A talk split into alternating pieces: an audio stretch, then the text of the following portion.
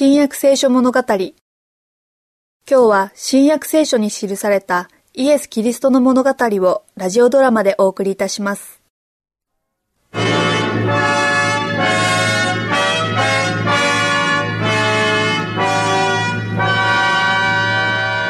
ゃあ恐ろしいけど美しい光景だったよ。イエス様はお弟子を23人従えてお立ちになってその後ろに大勢の人が群がっていた。どこから見ても王様のようだった。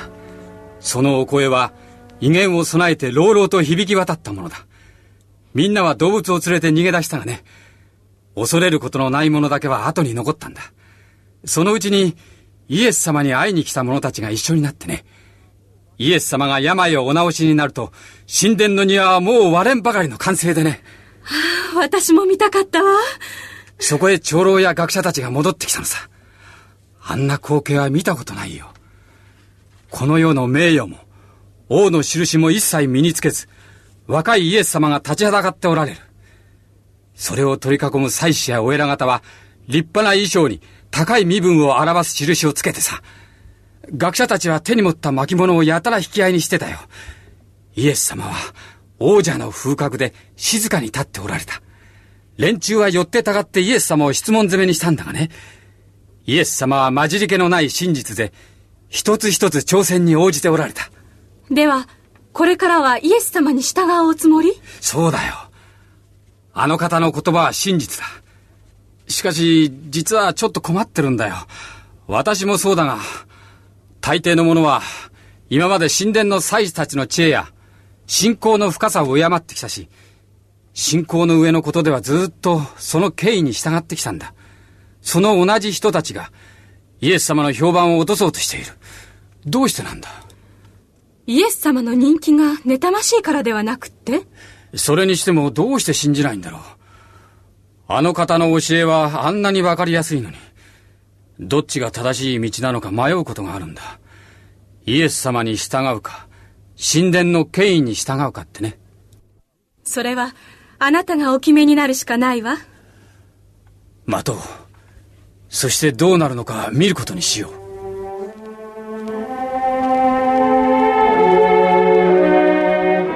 天に増します父よ。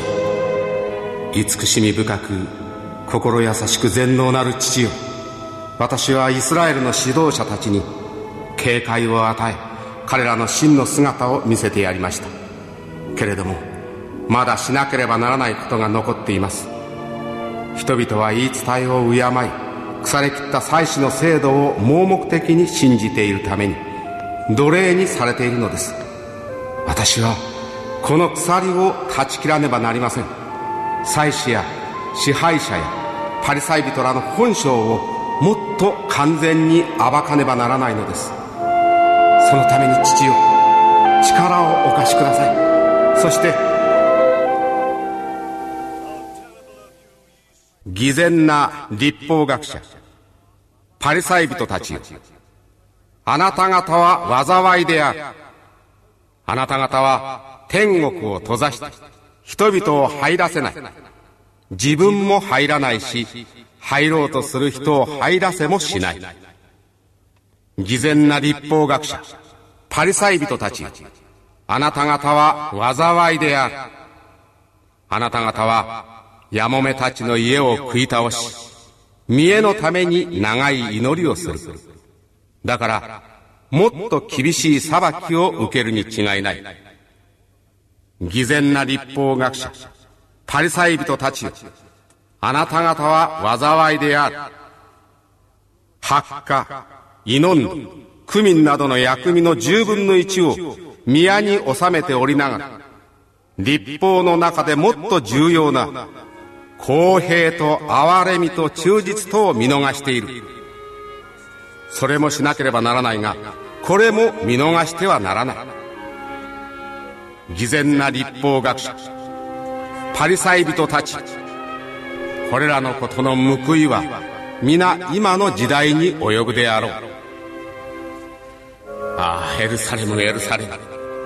預言者たちを殺しお前に使わされた人たちを石で撃ち殺す者よ。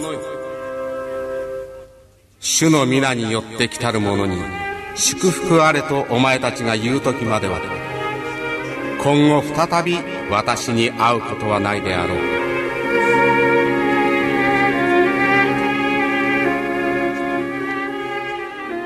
神様私は今日もたくさん食べておりませんがたとえわずかでも私の心と体の恵みになりますようにそうすればもっとよく御心に沿って行うことができます。私は貧しいやもめですが、大変恵まれております。神様はこの世のあらゆる美しいものを与えてくださいました。色鮮やかな鳥たちは、喜びの歌を歌ってくれます。私は野の花の香りと柔らかい手触りが大好きです。それは主に優しく撫でられてそうなったのでございます。私は主のために何かして差し上げとうございます。明日は安息日ですから、お宮に上がって小銭2枚を私の捧げ物として神様に差し上げます。わずかな捧げ物ですが、それが私の全財産なのです。どうか、これを使って誰かにお恵み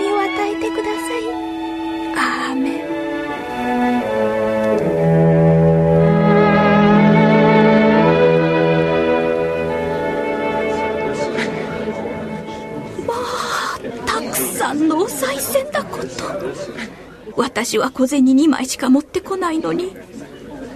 恥ずかしいからこれを捧げるところを誰にも見られないようにしよう。でもこんなこと失礼に当たらないかしら。いえいえたとえわずかでも真心があればそんなことはないわ。人は心を見ないで捧げるお金の額を見るのよね。お宮のお勤めは神様の決められたことだからお役に立つためなら少しでもできるだけのことをしなければならない道理だわ。ああ、またお金持ちの人が来た。ちょっと下がっていましょう。さあ、今なら誰も来ない。急いで帰れば誰にも。イエス様、私をまっすぐに見ていなさる。そこでイエスは、弟子たちを呼び寄せて言われました。よく聞きなさい。あの貧しいやもめは、賽銭箱に投げ入れている人たちの中で、誰よりもたくさん入れたのだ。みんなのものは、有り余る中から投げ入れたが、あの婦人は、その乏しい中から、あらゆる持ち物、その生活費全部を入れたからである。